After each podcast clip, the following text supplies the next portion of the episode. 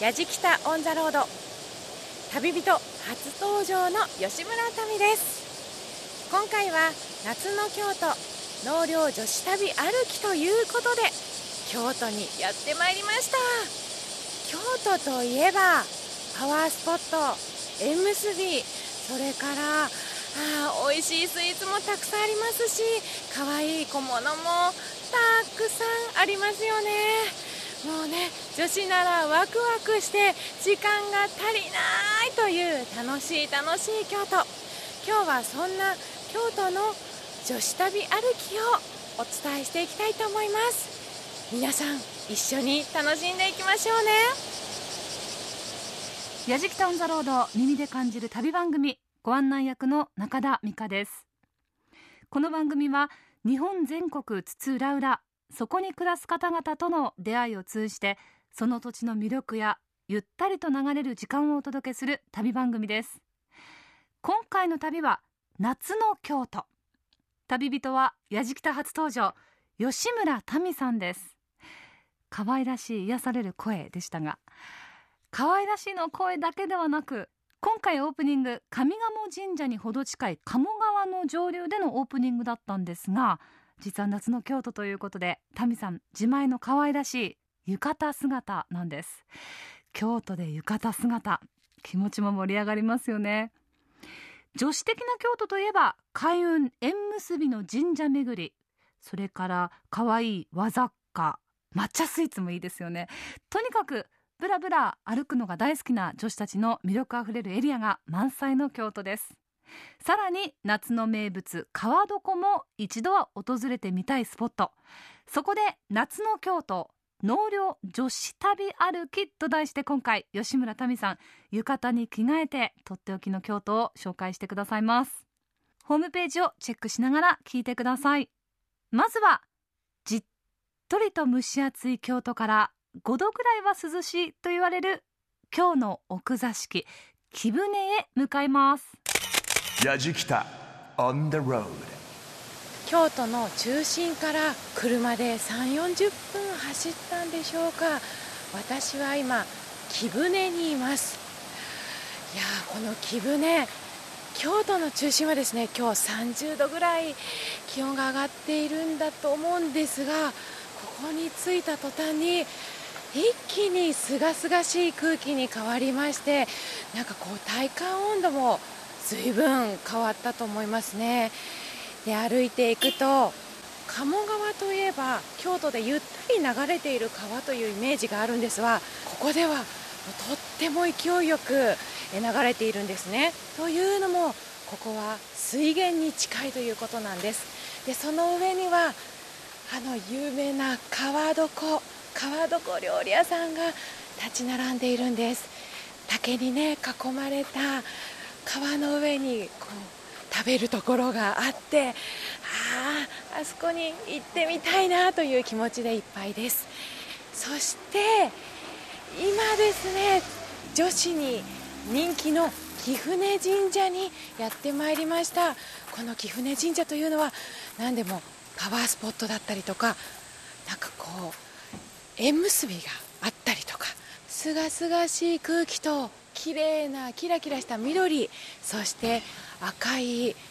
鳥そして赤の灯籠が立ち並んでいてとても素敵な神秘的な雰囲気になっていますね。それでは早速パワーをもらいにそして縁を結びに行ってみたいと思います。中田美香がお送りしています。やじきたオンザロード。今回は夏の京都。納涼女子旅歩きと題して旅人吉村民さんが浴衣姿でお届けしています。素敵な浴衣姿ぜひホームページ動画や旅日記でもご覧いただきたいと思います。京都市街地から北に車で40分永山電鉄で30分。今日の避暑地今日の奥座敷と言われる女性に人気のスポット木舟エリア。この木舟で最初に向かったのが今日の水源を守る神縁結びの神としても名高い貴船神社です。ここ最近ではこの貴船神社この木に触れるだけでも運気が上がると言われてパワースポットとしても人気ですよね。この貴船神社いわれを説明していただくのは貴船神社のネギ三木金房さんです。矢じきた on the road. まず、はい、貴船神社の歴史について教えていただきたいんですが、はい、あのー、まあ、はっきりしたね、あのことはわからないんですがあのいくつかそういう伝説と言いましょうかね。そういう言い伝えがございまして、その一つはあのこちらの貴船山の中腹のところに、はい、あの平野大岩っていう場所がございましてそちらの方に鏡岩っていうねあの大きなこう岩が現在もございます、はい、でその鏡岩に牛の年の牛の月の牛の日の牛の時に、はい、天下万民救済のために、えー、貴船明神がお供の神様を従いまして降りてこられたとい。うふうなことが、あの伝えられておりまして、えー、そのお供の神様のお一人にえー、牛儀という神様牛の鬼と書きます、はい、この神様がごだあのおられましてですね、えー、まあいわゆる天上界の姫事秘密のことをですねのであの下界の人間に漏らしてはいけないというふうに、固、はい、く口止めをされておったにもかかわらずその一部始終を下界の人間に漏らしてしまわれた。でまあ、それをお知りになった木暮明治非常に、まあ、あのお怒りになられまして、はい、その牛気の下を安咲きにしてしまう。怖いですね、えー、びっくりいたしましたその牛気ね、はい、一時、えー、奈良の吉野山の方に逃げていくんです、はい、ところがやはり、まあ、才覚があるもんでございますんでねあの向こうの方でも5匹の鬼を従える棟梁となって勢力を張っておる、はい、そのうちやはり、まあ、木舟山が懐かしいということでいつしかそのご降臨をいたしました鏡岩の横でその牛気をかがんで謹慎をしおった、はい、その姿が実に哀れであるということで木舟明神その牛気の罪を許されるんです、はい、貴船神社というと、はい、お水というイメージが私は強かったんですが、はい、でもその前にそういう伝説。そうですね、はい、それがまあ一つの伝説で、うん、あとですね18代半世天皇様の時代に、なにわの津という場所現在のあの大阪湾にあたります、うんうん、そちらの方に突如として初代天皇である神武天皇のお母様、玉頼姫様があのーご出現になられましてですねこの清らかな水は一体どこから流れてくるのだろうかということで、はい、えー、船を仕立てまして、うん、淀川鴨川そして木暮川とずっとこの源流を求めて、えー、船で遡ってこられる、はい、そういたしました時にもちろんまあ木舟はその当時何もない場所だったんですが、うん、あのその奥の現在の奥宮のある場所ここから 500m 先にね、はい、えー、その地点に至り至りました時にえー、その川の横からこのコンコンと清らかな水を吹き上げてる場所を発見され、はい、えその上に、えー、御社殿を作って、えー、水神をご奉祭したのが貴船神社のいわゆる、えー、お社のご創建の始まりである、はい、こういうふうに言われております、はい、そしてその乗ってこられました船の色が黄色い色をした船であるということで、え貴船という名前がついて、えー、あの現在もですね、はい、奥宮の御社殿の向かって左の方に、はい、えー、人の目から意味隠すために周りで取りました小石を持って覆い隠して。黄色い船も収められてそういうことですね、はい、そして水源もまだそこにある。あの御社殿の下には日本三大流血のうちの一つ貴船流血ということで、はい、えー、龍神様が住んでおると言われておる井戸の上にお社が乗っかっておるかということですね。あとは、女性に大人気の縁結びのスポットとして有名ということなんですが、はい、これはですね、あのー、平安時代に泉式部という方が、はい、え非常にまあ彩色兼備の女性でございましてですねそれがために、えー、夫から疎んでられて、うん、なんとか夫との復縁を求めてこの貴船神社にお参りをされた、はい、とこの貴船川の上を見ると多くの蛍が乱れ飛んでおって、はいえー、その情景をですね、うん、素晴らしい歌で読まれたんですね、はい、どんな歌なんですか？それはですね「あの物を思えば沢の蛍も我が身より、うん、憧れいずる玉かとどみる」これはどういう意味かと申しますとですね、はい、この目の前を乱舞しておる蛍は実はこの知事に乱れておる自分の魂が体から抜け出て目の前を飛んでおるのではなかろうかというねよりまあ切ない歌、はいえー、そういたしますと貴船明神がたちまちにして三扉の内から、えー、奥山にたぎりて落ちる滝捨ての玉散るばかりものな思いそとあなたのね魂をそんな飛び散るぐらいにね、えー、痛めつけなさいねと、あなたの願いはほどなく絡むでしょうということでね、はい事実ほどなくそれから夫との復縁が成就したという、はい、まあ、そういうようなことでね、えー、それ以来、まあ、多くの男女の良縁を願うね、はい、えー、そういうお参りが 多くなっているということですね、はい、素敵なエピソードもあって、はい、本当に結ばれそうな気がしますね。すね。まあ、あの水っていうのは、はい、えー、昔からこのものをあのひっつけもするしまた話もするということでね、はい、これも大きな意味で木舟明神のご神徳の一つの表れであるということですね。はい、はい。でも貴船貴船神社にある木はみんな生き生きしていてとても綺麗ですよね。そうですね。もう特にねあの新緑の頃になると滴るような緑がねあの本当にもう体も緑に染まってぐらい、はい、えー、あの実感するような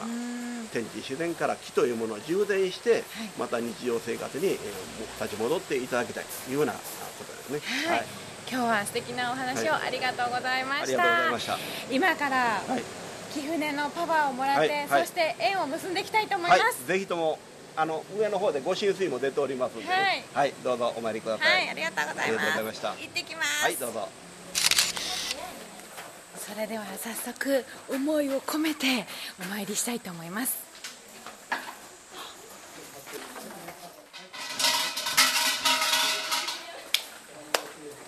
夏の京都納涼女子旅歩きと題してお送りしています。矢敷タウンザロード。今回の旅人吉村民さんが夏でもひんやり涼しい木舟エリアを探索中。涼しげな水のせせらぎその音が我々を京都へと誘ってくれるようですね。貴船神社の木も電波を通じてこう伝わってくるかな。木舟で夏になると人気を集めるのが川床です。木舟の川床は手を伸ばせば届きそうなぐらい水面が近くてお座敷から素足をつけられるぐらいの距離が魅力です。京都盆地特有の蒸し暑さも忘れて深い緑の中をそよぐ風。貴船川のせせらぎを聞きながらいただく京料理。これまた格別。でここで疑問が一つあるんですが川床と私申し上げました。でも川床という言葉とそれからもう一つ床とも言いますよね。川床と床。果たしてどっちが正解なんでしょうか。この木舟は今日の奥座敷と言われることから床の間と同じ感覚で川床と呼ばれるようになったそうです。で一方で京都の市街地を流れる鴨川の川沿いに設けられたものというのは高床が省略されて床または納涼床と呼ばれています。つまりこの川床というのと床というのは実は別物なんですね。ではタミさんの京都木舟広文さんの川床で情緒あふれるひとときの模様をお聞きください。やじきた On the road 皆さんこの音聞こえますか？私は今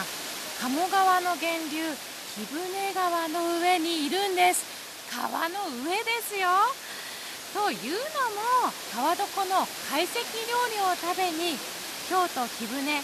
広文さんに来ているんです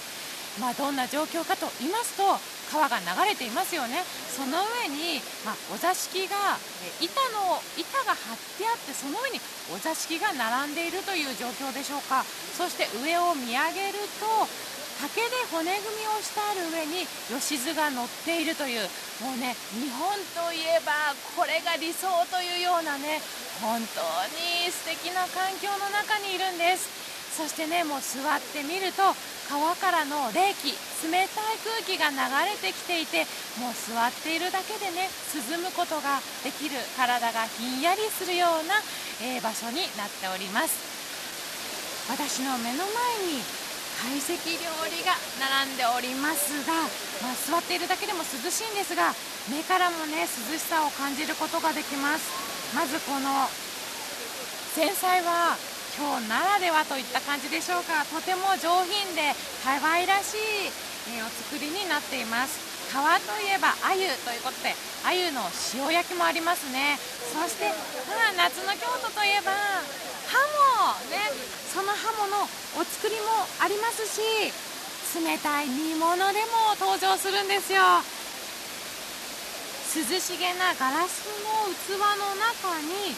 白い液体が入っています。これ何の液体なんでしょうか？そしてあ海ぶどうも入ってますね。早速いただいてみましょう。何だろうこれは？うん。とろろだ。とろろがほんのりちょっとほのかにしょっぱくそしてこの海ぶどうの塩気でなんかこう引き締まった感じでスルッと喉を通っていきますね。続いて夏の京都といえばハモということでハモのお作りをいただきたいと思います。ふんわりしたハモの上に梅が少し乗っているんですがその梅の酸っぱさがちょうどハモの柔らかさとマッチしていますね。爽やかなお味ですね。続いて天ぷらをいただきたいんですが目ちのあられ揚げ。わなんか京都ならではの凝ったお料理という感じですね。お塩につけていただきます。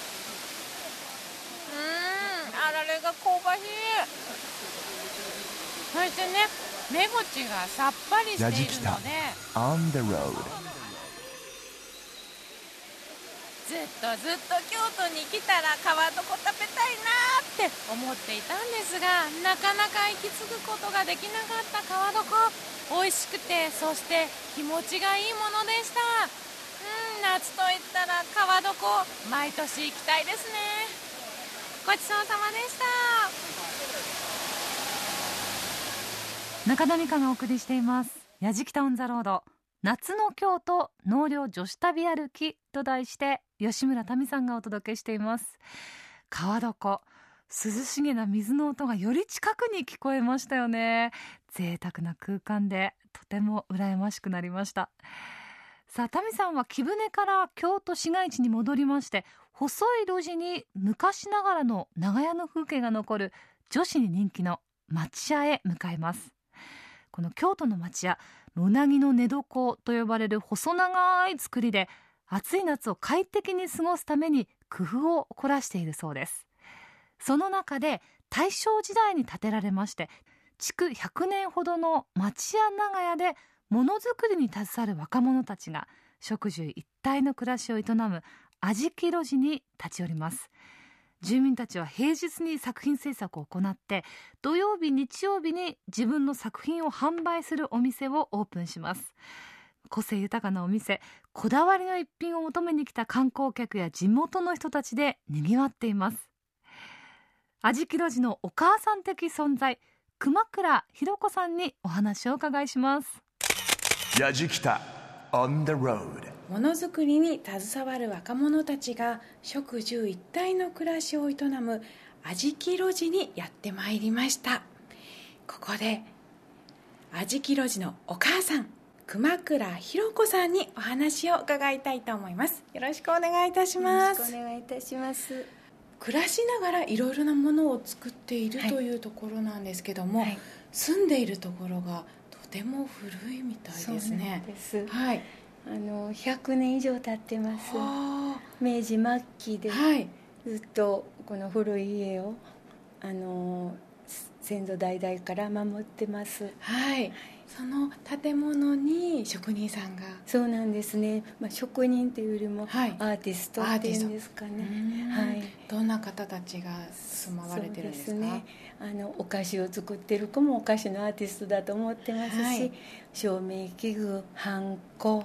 帽子、えー、ガマ口お花あドライフラワーですけど、はい、お花それからあの、えーと、CG で絵を描いてる、はい、あのだるま商店っていう子もいます、はい、はい、では実際にその町屋でアーティストの方たちが作っているものを見に買いに行かせていただきたいと思います。どうですか、どうぞよろしくお願いします。先ほどが模型のあじき路地ということだったんですが、はい、実際の町屋長屋のあじき路地に進んでいきたいと思うんですがでもお母さんはなぜこのあじき路地にアーティストの方たちを住まわしてこのように守っていこうと思われたんですか？私も昔は実はあのアクセサリーのデザイナーをさせていただいてたんです、はい、それでまあ、あの途中で結婚をしまして辞めてるんですが、はいうんうん、やっぱり若い時って一生懸命頑張って夢がありますし、うんはい、こんな風になりたいって思う、うん、それをちょっとでも応援させていただけたらと思って、はい、こんな風に頑張りました。長さは大体どれぐらいあるんでしょうか？60メートル60メートルの小道の左右に築100年というとっても古いそして雰囲気のある町屋が並んでいるんですが歴史ある町屋は木がもう本当に黒く味のある色合いになっていますし格子というんですかねが細かく、はいあの昔の京都といえばこういう感じだったのかなと想像する通りの雰囲気になっていますがで1階がそのアーティストの方たちのお店になっていて、はい、2階が実際にその方たち住んでいる。はい住んであります。ああすごいな。やじきた On the road Grooves and Moves Your Day. 味木路地の経験を訪ねて行かせていただきたいと思います、はいまず最初は高友はんこ、はい、はんこ屋さんです。あの手であの消しゴムのあれでハンコを彫ってはるんです。はい。はい。かわいいなんか ご自分で作ったハンコのはい。印が入ってますね。ねオープンって書いてあるんです。オープンも全部ハンコでできてますね。はい。ではお邪魔します。どうぞどうぞこちらはハンコ屋さんということなんですが、はい、まずどのようにハンコを作っていらっしゃるんですか？ああのゴム板を削って、はい、で木の持ち手にくっつけて、はい、押せるようにこうしてるんですけど、はい、でもなんでこの味木路地でお店をやっていこうと思われたんですか？あやっぱりあの作家さんが集まってるっていうのがすごい魅力で、あの一人でポツンってしてるより、はい、こう同じような環境の方が並んでやってるのがいいなと思って、住まれて何年ぐらい経たれてるんですか？あ私は1年ちょっとぐらいです、はい、じゃあ憧れて憧れていいなって狙ってきてやっと入れたというそうですね、はい、実際に住んでみて住み心地とかはどうなんですか、はい、住み心地はそうですね。夏暑かったです。すみません。夏 暑いよね。はい。そうそうですね。冬は寒い寒いですね。それでもやっぱり住んでいてよかったなと思います、はい、あそうですね。じ時間に四季を感じられて楽しいですまあ、の残しつつでも可愛くアレンジもしたいなみたいな感じで、はい、面白いです。はい、はい、ありがとうございました。続いては焼き菓子専門店。なんて読むんですか？メゾンドクーと読みます。お菓子屋さんですね、はい、それでは早速お邪魔したいと思います、こんにちは。くーちゃん。お邪魔します。仲いい匂い。こんにちは。とってもいい匂いが広がってますね。あここで実際に焼かれてるんですか？実際にこちらの味木路地に住まれた理由というのはどんなところにあるんですか？そうですね。もともと自分のお店を持ちたいなとは思ってたんですけれども、はい、こちらもあのその第一歩としてあのお母さんがあとミネラルジの皆さんが応援してくださるので、まあ、私でもえっと、踏み出せるかなというかいう感じでさせてもらった感じですね、はい、実際にお店を開いてどうですか、はい、そうですね。やっぱりあのお客様もすごいあったかいですし、うん、あのえっと、食べた感想とかもまた言いに来てくださったりとかっていうので、はい、はい、すごいいい環境に恵まれてますねそうですね。ここからまた大きく えと卒業という形ででまた自分のお店をまた地元で持ちたいなとは思ってますね、なるほど、はい、それまではこちらで頑張らせてもらいます、はい、はい、お母さんとしては卒業を目指して頑張っている姿はどう見ているんですか？嬉しいです。あのこの人のお菓子ものすごい美味しいんです、うんうん、リリピーターさんでまた買いに来たって言ってくれはる人が表で声かけてくれはると、はい、なんかすごい嬉しいんです。じゃ 本当にもう子供の成長を見守っているというか。四女です。はい 四女 今六男四女いますからここに。とっても賑やかで楽しいですね。はい、ありがとうございました、中田美香がお送りしています。やじきたオンザロード。今回のテーマは夏の京都納涼女子旅歩き。やじきた初登場旅人吉村民さんが浴衣姿で女子的にテンションが上がるスポットを調査しています京都の味木路寺のお母さん的存在という熊倉さんのもう京都弁がやっぱり素敵ですよね。はんなりという感じです。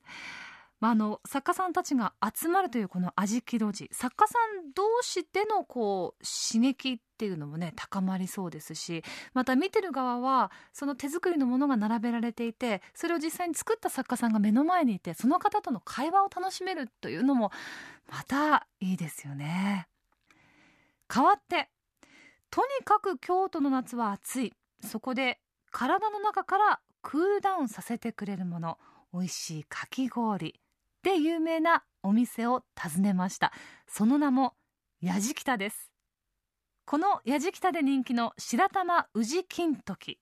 つつくのがちょっと難しいほど山盛りなんです。さらに氷はまるで淡雪のようで口に入れると滑らかに溶けていくそうです。やじきたのご主人香川正秀さんにお話をお伺いしながらひんやりとしましょう。やじきた on the road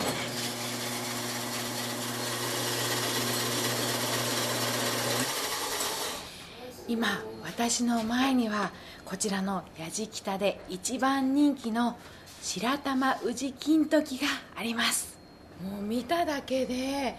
ふわふわだなというこのボリューミーなかき氷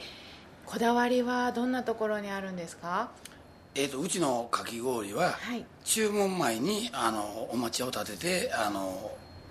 蜜をかけてるんです、はい、であのた小豆は丹波の大納言を使ってやってますし、はい、白玉も毎日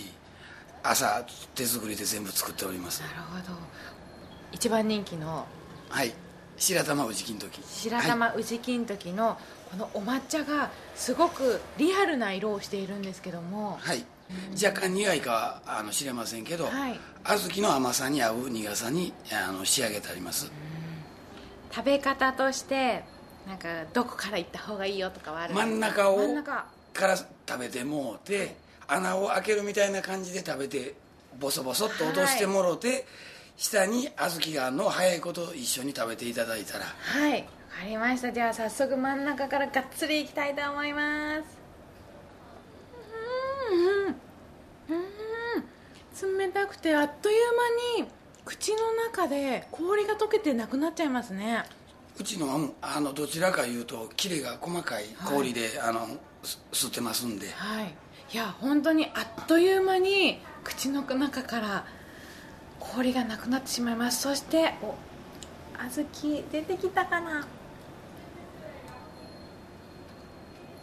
うん。小豆は甘いけども上にかかっているこのお抹茶がほんのり苦いのでミックスされてとっても程よい味わいになってますね。そうです。うん。お店の中は風も通って風鈴の音も聞こえてとてもいい雰囲気ですねそうです。うちはあの夏場クーラーを入れずにあの氷であの体を冷ましてもらうためにあの窓は開けっぱなし扇風機だけで営業しております。はい。スイーツが苦手な男性も結構いると思うんですけどもこちらのかき氷ならそんな男性でもすごい喜んで食べれそうですね。結構最近あのインターネットとかで、はい、あの調べて男今まではカップルとか、うん、男の人はあの肩身狭い感じで入ってきはったんですけど、はい、最近男の人同士いうのが結構増えてます、えー、男の人2人でそうです。もう3人とか4人とかのグループで男同士で入ってきはるの結構多いですよ。いや女性の人ももちろん美味しいですけど男性にもおすすめできる。そうですね。最近はあのいろいろほんまに情報があれしてあの流れてますんで、はい、えっ、ー、とかき氷はうちは年中やっておりますんで冬場でも食べられます。白玉はなあの夏季限定になりますんであのよろしかったらお早めにお越しください。ありがとうございました。ありがとうございました。夏の京都納涼女子旅歩きと題してお送りしています。矢敷タウンザロード。いやスタッフがねもう目の前で美味しかったってのを連呼するんですよね。もう口の中でとろけるほどだし。であんこもあって抹茶もその目の前で立ててくれたものをジャーって入れてくれるって。もうまずね名前からしていいですよねやじきたですもんね。これはいかねば。旅人吉村民さんまだまだ夏の京都を巡ります。続いては女子に人気の開運で有名なスポット安井コンピラ宮へと向かいます。この安井コンピラ宮強烈なパワーで知られたストック天皇を祀った神社です。なんと悪縁を切って良縁を結ぶというご利益で知られているんです。この悪縁というのは何も恋愛に限った話ではありません。職場学校の人間関係それから病気や事故災難悪運すべて含めて悪縁です。そうしたものをすべて断ち切ってしまおうというなんともありがたい神社です。やじきた on the road 安いコンピラ宮にやってまいりましたがこちらはどんなところかと言いますと悪縁を断ち切ってくれるということなんですよ、まあ、悪縁というとね恋愛絡みなんて思いがちですが実は恋愛だけではなくて例えば職場とかね学校でちょっとね面倒くさい関係があったりとかあと病気事故そんなものを断ち切ってそして幸せになろう。そういうのを助けてくれる場所ということで皆さんいろいろありますよね。私はですねうんあのどっちかっていうと本能が強い理性よりも本能が強いタイプなのでそんな自分を断ち切っていろいろね頑張っていく自分になりたいななんていうお願いをしてみようかと思います。ほくぐっている人がいる。お札に自分の名前を書いてそのお札を持って境内にある縁切り縁結び石というものがあるんです。それがですねもう車の半分ぐらいの大きさそれぐらいの石なんですね。その中央に穴が開いている。その穴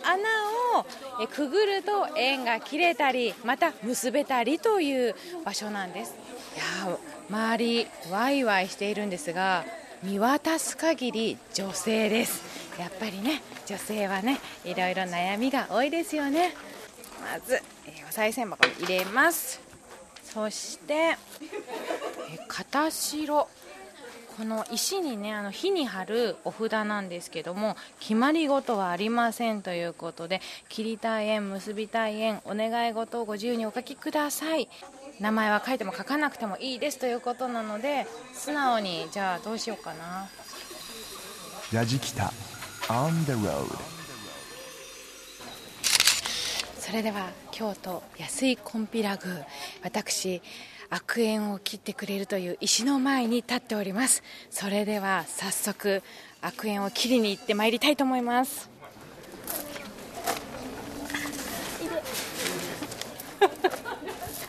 おかしい。どう見てもおかしいですよね私。よいしょ。悪縁切れたそして今度裏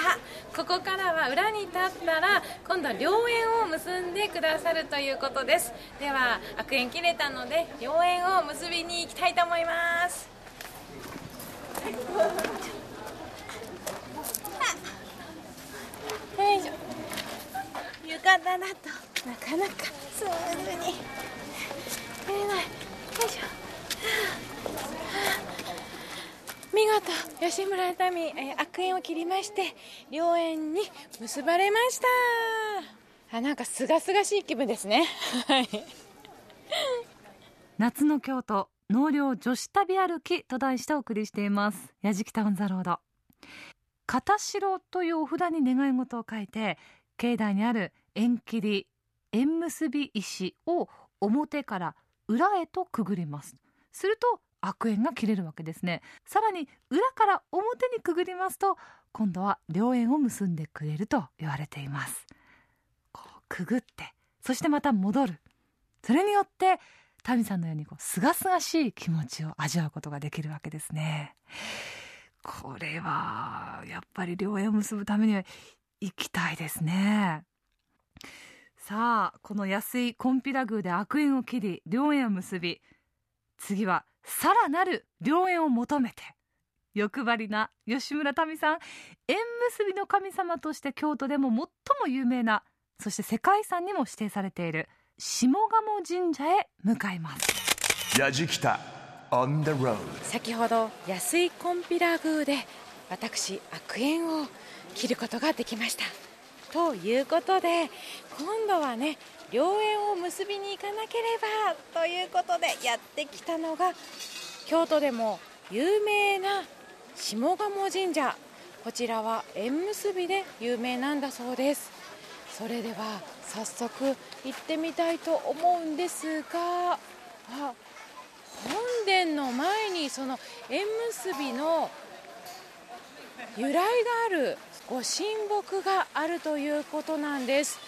このご神木は根元が2本なのに途中で1本になっているということ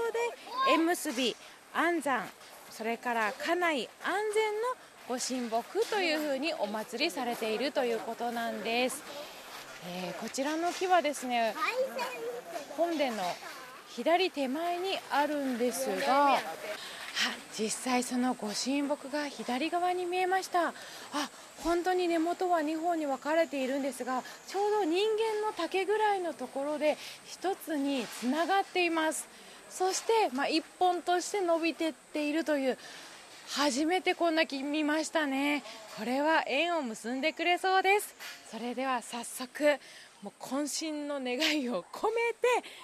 お願いしたいと思います。